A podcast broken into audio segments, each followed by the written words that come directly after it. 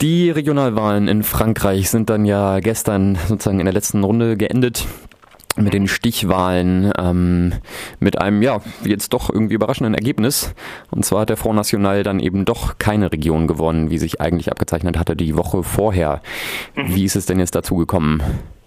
Also nach dem, was im Laufe der Woche passiert war, war es nicht mehr ganz so überraschend, weil seit Donnerstag die Umfragen darauf hindeuteten es.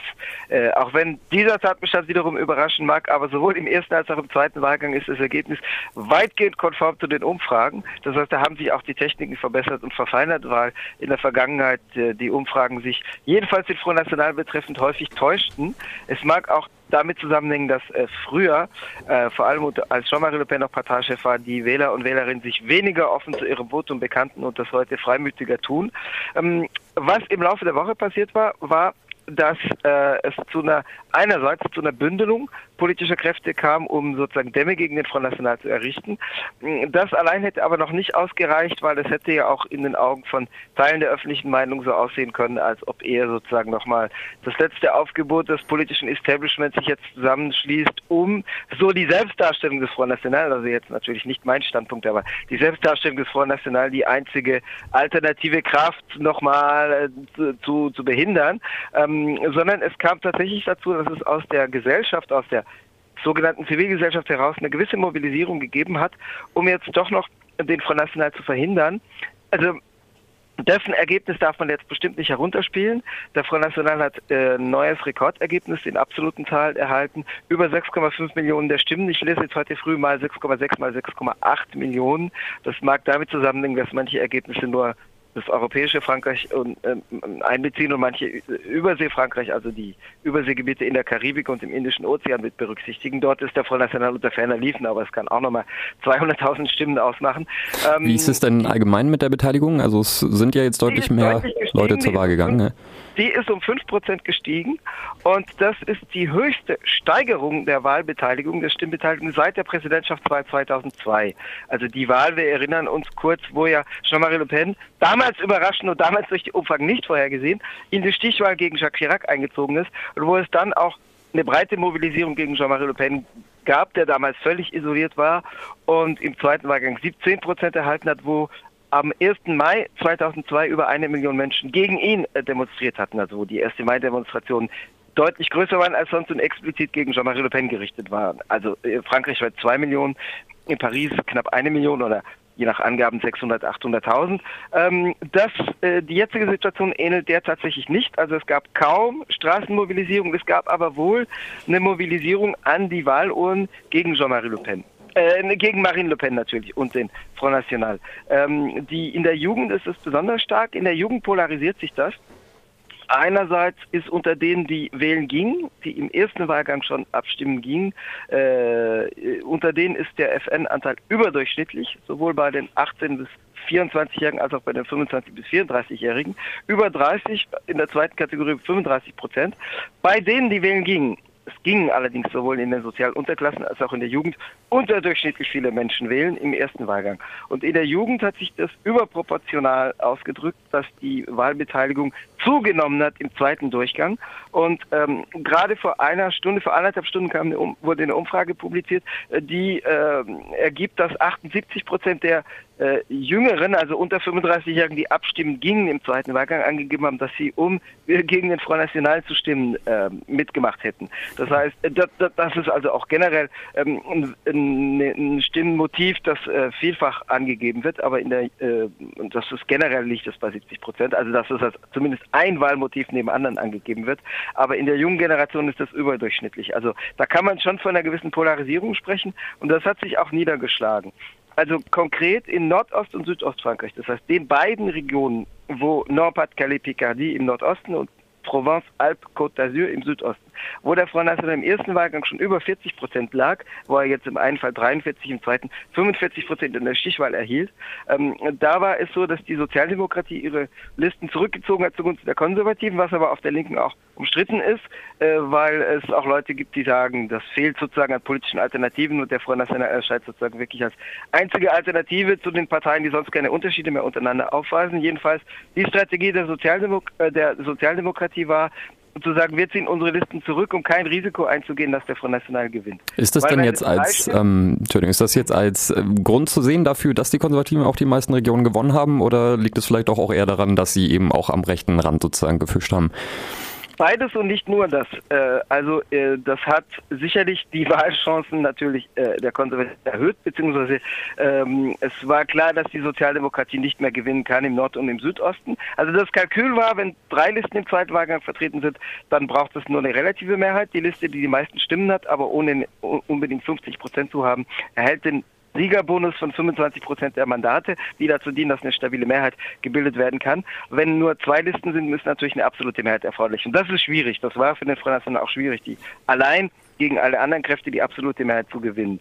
Ähm, aber natürlich trägt dazu bei, dafür, dass die Sozialdemokratie jetzt fünf von 13 Regionen hält die konservative Rechte sieben. Dazu trägt natürlich die Bilanz der Regierung in Paris bei, wo die Sozialdemokratie äh, seit dreieinhalb Jahren regiert. Also es ist sogar fast erstaunlich, dass die Sozialdemokratie noch fünf von 13 Regionen hält. Also es sind fünf für die Sozialdemokratie, sieben für die Konservativen. Der Sonderfall, der 13. Fall ist Korsika, wo korsische Nationalisten, Regionalisten, Autonomisten in, in der, an der Spitze liegen. Das ist sozusagen ein Sonderfall außerhalb der großen politischen Blöcke. Ähm, damit hätte man vor vier Wochen, fünf Wochen, sechs Wochen wahrscheinlich gar nicht gerechnet. Da wäre die Bilanz, da wäre die Bilanz für die Sozialdemokratie noch schlechter ausgefallen, sondern äh, die die Situation nach den Attentaten, wo sozusagen François Hollande als der, der eben regiert und sozusagen das Schiff Frankreich durch die Klippen führt, ähm, wo diese Popularität äh, stark gewachsen ist, äh, das hat dazu beigetragen, dass die Sozialdemokratie sich überhaupt so relativ glimpflich halten konnte. Sonst wäre wahrscheinlich damit zu rechnen gewesen, dass die Sozialdemokratie noch, noch schlechter dasteht. Also kann man fast sagen, die Anschläge haben äh, fast eher den Sozialisten geholfen als äh, den, dem Front National? Oder ist das, äh, nein, das beiden, dann, aber hm. äh, beiden, aber ähm, also nicht den Sozialisten als Sozialisten oder als Sozialdemokratie, sondern der Sozialdemokratie als Regierungspartei. Wäre, hätten die Konservativen regiert, dann hätte es denen geholfen, weil äh, sozusagen in, in solchen Krisenmomenten es oft so ist, dass die Wähler und Wählerinnen eben diejenigen, die gerade am Ruder sind, honorieren äh, um zu sagen, äh, jetzt müssen wir aber die Schultern schließen und die, die haben uns sozusagen, die haben den Eindruck erweckt, dass sie uns beschützen. Das war schon nach den Attentaten im Januar 2015 so bei Charlie Hebdo und beim koscheren Supermarkt. Äh, da war François Hollande von 17 auf 34 Prozent Popularitätswerte gestiegen. Das ist dann in den Monaten danach wieder abgebaut worden und wieder zurückgegangen. Und jetzt ist er plötzlich wieder hochgestellt auf 50 Prozent. Ähm, und der, äh, der höchste Wahlsieg der Sozialdemokratie ist auch der, ein Haushoher, ist der von äh, Jean-Yves Le Drian in der Bretagne, das ist der Verteidigungsminister oder Kriegsminister, der kaum Wahlkampf gemacht hat vor Ort, aber der durch seine Statur als Minister, der die Armee befehligt, jetzt eben die, diese Rückendeckung äh, erhalten hat. Ähm, also insofern würde ich sagen, es hat der Sozialdemokratie genutzt, aber deswegen, weil sie eine Regierung ist, also es hat sie als Regierungspartei genutzt, äh, wäre sie in der Opposition, hätte es den Konservativen genutzt und es hat auch dem, die Situation hat auch dem Front National genutzt. Vielleicht gucken wir gerade nochmal in die Zukunft jetzt auf die Präsidentschaftswahlen 2017 stehen die an. Mhm. Ähm, denkst du denn, dass jetzt der Front National vielleicht auch äh, im Endeffekt sozusagen am meisten davon profitieren könnte, dass sie jetzt eben nicht, also keine Regierung stellen werden und ähm, wenn die etablierten Parteien ihre Politik der letzten Jahre jetzt vorantreiben, ähm, sie dann vielleicht auch wieder eben ja die ganzen Protestwähler für sich gewinnen können? Das gilt, da gilt es natürlich vieles noch abzuwarten, weil es natürlich nie an einem Faktor hängt. Also äh, hätten Sie eine Region gewonnen, dann hätten Sie trotzdem Ihre Situation auch genutzt, um zu sagen, wir sind jetzt glaubwürdig, wir zeigen ja, dass wir eine Region regieren können. Also sowas ist natürlich immer auch zwiespältig, weil äh, tatsächlich sozusagen die sogenannte Regierungsverantwortung ja auch dazu führt, dass man sich, wie Gerhard Schröder es mal genannt hat im Hinblick auf die PDS, damals in den 90er Jahren, dass äh, man entzaubert wird. Hm, das heißt, dass man auch unter Beweis stellt, dass man eben auch keinen Zauberstab hat. Wobei ich glaube, die zumindest ein Teil des Führungspersonals des Front National wäre intelligent genug gewesen, das Jahr, das noch bleibt, bis oder die ein, ein Vierteljahre die Ministerpräsidentschaftswahl im April 2017 so zu nutzen, dass sie, dass sie sich nicht blamieren, sondern ähm, die hätten äh, die Region regiert, aber dabei, also sie hätten es einerseits vermieden, allzu viele Dummheiten zu machen, zum Beispiel Korruptions- Selbstbereicherung. Das hat in der Vergangenheit dem Front National geschadet, in Städten, die er regiert hat, äh, in den Jahren 19 1995 bis 2001. Das hätten sie sicherlich vermieden, weil da hätten sie sehr darauf geachtet, das hätten sie sozusagen zentral unter Beobachtung gestellt, natürlich, was in der Region passiert. Von, also ganz, äh, in ganz Frankreich hätten sie darauf geachtet, dass in der Region keine so großen Dummheiten gemacht werden. Und dann hätten sie natürlich immer wieder Provokationen gestartet, um in den Medien zu sein. Aber tatsächlich, natürlich diese Outsider-Position, diese Außenseiter-Position, wo sie eben sagen, wir sind nicht verantwortlich und wir sind die, die äh, sozusagen äh, noch nie unter Beweis gestellt wurden. Das ist natürlich ein Argument, mit dem sie punkten können. Aber es ist zwiespältig. Ich glaube, sie hätten die Region übernehmen wollen, um unter Beweis zu stellen, dass sie gewinnen können und dass sie eben auch sozusagen staatsmännische Verantwortung übernehmen können. Äh, sie werden natürlich jetzt mit der Situation umgehen. Marine Le Pen hat schon gesagt, das war das letzte Aufgebot und das ist ein sterbendes System, ein System im Todeskampf, in der Agonie, hat sie äh, gestern Abend gesagt. Und äh, sozusagen sie, die anderen haben nur gewonnen, indem sie sich alle zusammengeschlossen haben, sozusagen. Ähm, also natürlich wird sie jetzt versuchen, nochmal den Eindruck zu erwecken, dass sozusagen die außerinstitutionelle Dynamik mit dem Volk im Rücken, so wie sie es darstellt, äh, gegen die, die letzten Aufgebote des Establishments steht. Aber ich glaube, es ist schon äh, ein Problem für Sie, dass Sie jetzt auch den, nicht den Eindruck erwecken können, dass Ihre Dynamik alle Dämme mitnimmt und alle Dämme umreißt. Weil eine rechtsextreme Partei braucht auch das sozusagen den Eindruck. Sie muss den Eindruck erwecken, dass es immer vorwärts und immer vorwärts geht.